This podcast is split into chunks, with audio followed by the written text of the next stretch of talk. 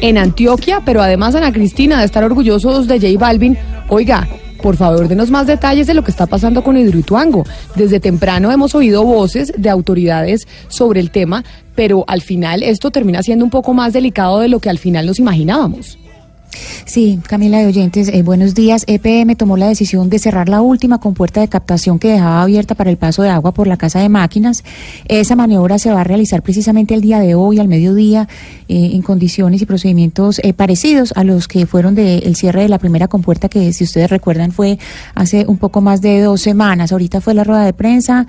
Eh, muy complicada, muy complicada porque estaba el helicóptero afuera, eh, todos iban a salir ahorita para Hidroituango y esto pues eh, representa un peligro. Ana Cristina, es que eso, eso le iba a decir, es que quiero preguntarle punto por punto porque a veces, por eso hicimos el especial acá en su momento hace un par de semanas sobre Hidroituango, pero a veces los colombianos no entendemos cuál es el peligro de esto que está pasando en Antioquia. Ahora lo que se nos ha anunciado y lo que usted nos está explicando, ¿qué peligro tiene?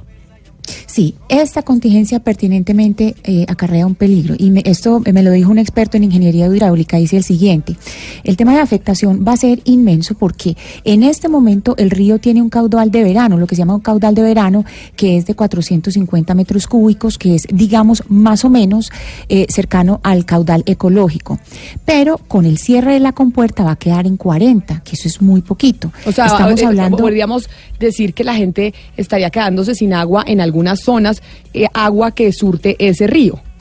Claro, además, Camila, estamos hablando de un caudal de verano, ni siquiera el caudal normal, sino el caudal de verano, es decir, cuando está seco. Estaríamos hablando del 10% del caudal de verano únicamente, o sea, es bajísimo.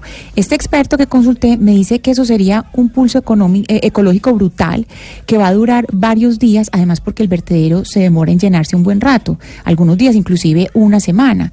Y eh, este señor dice que, debe haber pasado pues una cosa muy grave allá adentro y una de las discusiones que esto abre es que eh, con base en las decisiones que ha tomado EPM, pues EPM siempre había dicho que el orden de prioridades era primero las comunidades, segundo la naturaleza y tercero el proyecto y que con lo que pasó hoy, pues ya parece que eh, a segundo lugar pasó el proyecto y no el medio ambiente. Pero entonces EPM, ¿qué es lo que ha dicho? Es decir, ha dicho, ya en este momento lo que queremos es concentrarnos en el medio ambiente y no en el proyecto o después de lo que se de lo que pasó hoy, ellos qué responden? ¿Qué responden empresas públicas de Medellín?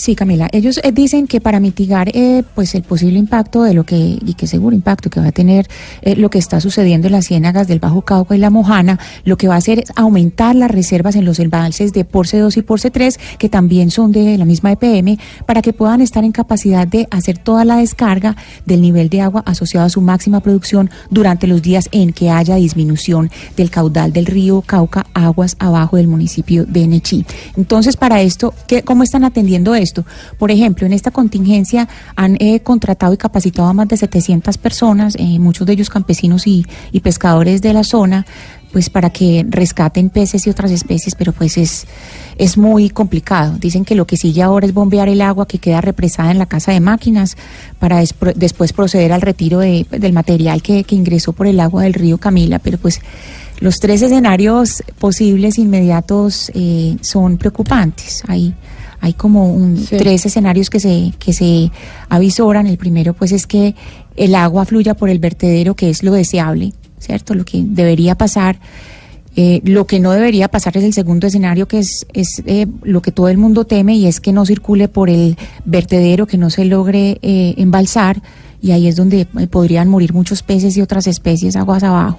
Pero entonces. Y lo tercero Sí, sí, Camila. No, es que, es que precisamente sobre esto que nos está comentando, tenemos en la línea a un experto para que nos diga cuáles son las cosas que pueden llegar a suceder y cuánta gente estaría afectada por esto que usted nos está explicando, Ana Cristina. Está el ingeniero Oscar Puerta, él es ingeniero civil de la Universidad Nacional de Colombia y ha venido haciendo estudios sobre el tema. Ingeniero Puerta, bienvenido a Mañanas Blue, gracias por atendernos. Muchísimas gracias a ustedes, Camila. Muy buenos días a todos. Acá Ana Cristina nos está haciendo la descripción y nos está explicando la situación de Hidroituango, lo que ha respondido Empresas Públicas de Medellín y cuáles son los eh, panoramas posibles. Pero yo quisiera preguntarle a usted, ingeniero, específicamente, cuando hablamos de personas, esto que está pasando con Hidroituango, ¿tiene una afectación sobre las personas? ¿En qué sentido y cuántas personas podrían estar eh, siendo afectadas por esta situación? Pues mira, Camila, en este momento la situación que no es un puede, puede pasar, sino con seguridad va a pasar, es un daño ya que está previsto, es que van a secar el río Cauca. Las cifras que dio Ana Cristina son muy, muy acertadas, muy aproximadas a lo que vamos a ver. Eso implica un daño ecológico gigante, que no es solamente el daño ecológico, sino la, el tiempo en que, en que pueda llegar el ecosistema a recuperarse. Entonces las, las comunidades que viven de la pesca, las comunidades que toman el agua del río Cauca, tanto durante estos días como durante un periodo posterior a estos días, van a estar sufriendo unas consecuencias eh, indirectas de lo que es este desastre eh, que está generando Hidroituango. Eh, profesor Puerta, yo quisiera que, miráramos un poco esos tres escenarios posibles eh, inmediatos que se podrían dar. Es decir, miremos qué pasa si el agua fluye por el vertedero y si es posible o no. En segundo lugar, qué pasa si no fluye. Y la tercera posibilidad que también eh, se, se comenta que es que la presión del agua llegue a afectar la presa y si no es la presa, pues a la montaña, que, que sea la presión a la montaña. Pues bueno, el primer escenario es que el vertedero, apenas cierra la compuerta esa tarde, el vertedero no va a entrar en operación. El vertedero se toma, a, por lo menos han dicho tres días, yo creo que al ritmo que he visto se puede tomar unos cinco días en, empezar la descarga por el vertedero. En esos cinco días el río Cauca, entre la, entre la presa y el municipio de Nechí, va a estar eh, sin caudal, básicamente. O sea, el caudal que va a registrar es mismo. Eh, eso ya es un hecho. Ese escenario no es imposible, sino es un escenario real y cierto. Es un daño que va a suceder, no, no es inevitable. El segundo escenario que me planteas es que, que em, la presión, o uno de los escenarios que me planteas es que la presión sobre el macizo eh, afecte el macizo o la presa.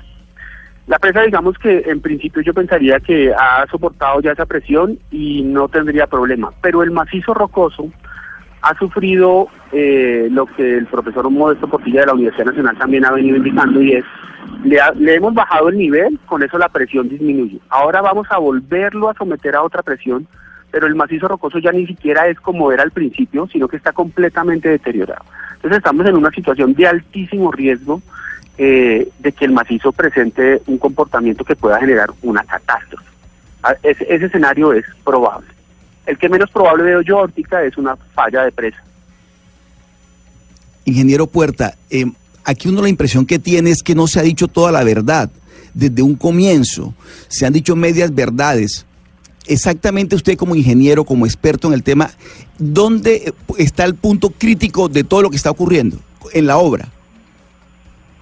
El punto crítico de toda la obra es, es el macizo rocoso es todos los, túneles que están construidos en el macizo rocoso eh, ha, fallado ya han fallado dos tres tal vez en los dos túneles de, de, la conducción de las compuertas ha fallado el túnel alterno de desvío el túnel alterno de, desvío sí eh, la galería alterna han, fallado entonces el macizo rocoso está en un estado eh, de alteración tal que puede fallar. Y el macizo rocoso estamos hablando, cuando dice macizo rocoso estamos hablando de la montaña. O sea, estamos hablando de que lo que puede fallar aquí es una montaña. Y si eso pasa, obviamente esto es catastrófico aguas abajo, esto tiene unas consecuencias para el país, no para las poblaciones ribereñas, esto son consecuencias para el país. Lo que va a suceder con el cierre de compuerta tiene consecuencias para el país, no solamente para las poblaciones ribereñas. ¿Qué, consecuencias concretamente, ingeniero? Pues el daño ecológico es, gigante, o sea, EPM ha anunciado que va a poner 700 personas a, a, atender, digamos, la emergencia con, las, con los peces, a recoger los peces, 700 personas entre, entre el sitio de presa y Puerto Valdivia y 44 kilómetros. El río no va a quedar navegable. Es imposible que ellos sean capaces de atender absolutamente esta emergencia. Es imposible. Eso es imposible. Podrán rescatar unos, unos individuos de algunas especies, pero esto es imposible. Va a haber una mortandad de peces muy grande. Pero entonces básicamente acá lo que podemos concluir, ingeniero, es que decidieron o eligieron en empresas públicas de Medellín salvar un proyecto como el de Hidroituango, un proyecto fallido a costa de secar uno de los ríos principales de Colombia. Es decir, el segundo río más importante de Colombia es el río Cauca. Y decidieron desde, empresas públicas de Medellín salvar el proyecto de Hidroituango a, un, a un costo ambiental enorme, que es secar el río Cauca, que eso podría, corríjame usted, tener la consecuencia también de afectar el río Magdalena. Totalmente de acuerdo, eh, Camila. O sea, estas, estas consecuencias se van a sentir en, en el río Magdalena sin la menor duda. O sea, ya se sienten hoy en día, los sedimentos no están llegando al río Magdalena, no están llegando a las ciénagas, no están llegando a los playones, pero totalmente de acuerdo. O sea, aquí por más de que EPM trate de explicar que están haciendo, tomando unas medidas para preservar la seguridad de la gente, aquí está, ellos están evidentemente evidentemente tratando de salvar su proyecto y es lo que han hecho todo el tiempo y lo han, inclusive lo han dicho, o sea, cuando la ANDA les pide que hagan una investigación para determinar eh, cuál es la viabilidad del proyecto, ellos lo cambian y dicen no queremos es un estudio de causa raíz para ver cuál fue la causa. La causa eh, es evidente, tal vez es el mal manejo que hicieron, pero pero pero ellos se, se desvían para eso y tratan de salvar su proyecto y estas medidas están atendiendo a salvar el proyecto. O no, a- no, no. O sea que, venga, yo le pregunto, Ana Cristina, básicamente aquí lo que deberíamos estar también es con el Ministerio del Medio Ambiente al frente de esta catástrofe, porque estamos Claro, es que hablando del pregunta- agua del país. Sí, uno se pregunta en este momento dónde está el Ministerio del, Mea- del Medio Ambiente y uno se pregunta entonces qué es lo que se lo que tiene que suceder para que se suspenda definitivamente Hidroituango o si no es necesario o, o- profesor Puerta, cómo es que se va a reparar esta serie de contingencias, o sea, qué se puede hacer porque es que esto cada vez es más frecuente y cada vez son más graves las las las contingencias, qué es qué es lo que hay que hacer. Pues, digamos, la alternativa clara es desmantelar el proyecto. Lo que pasa es que es una alternativa que el país no quiere discutir, que el país le ha sacado el cuerpo a discutir esa, esa, esa alternativa. Pero esa es una alternativa clara, viable, desde el punto de ingeniería se puede hacer, y es una, una, una alternativa que devolvería al río Cauca las condiciones del río. Camila lo dijo, es el segundo río andino más importante del país, y lo represamos casi que en la cuenca baja, o sea, es lo que acabamos de hacer es, Hidroituango es una monstruosidad en el, en el sentido de la intervención que hicimos. Pero de lo que- entonces, lo hicimos. ingeniero, para traducirlo en un lenguaje que todos entendamos, básicamente la única solución es acabar Hidroituango, tumbar Hidroituango y dejar que el río Cauca siga su cauce. Y esa es Esa la la solu- solución. Esa es la solución más segura y ambientalmente más responsable, sí, señora. pero que le cuesta un- una cantidad de plata a las empresas públicas de Medellín y que por esa razón era que yo le estaba mencionando que decidieron salvar un proyecto a costa de un río, de uno de los más importantes del país. Así es, blanco es, gallina lo pone. Pues ingeniero, nos deja usted muy preocupado. Realmente es delicada la situación de Hidroituango y del río Cauca, pero sobre todo porque va a estar seco en seis meses y después afectando al río, al río Magdalena, que ya lo estamos viendo. Ingeniero Oscar Puerta, muchas gracias por haber estado con nosotros aquí en Mañanas Blue y explicarnos eh, tan fácilmente este tema que a veces es- es bastante complejo de entender. A ustedes muchas gracias, Camila.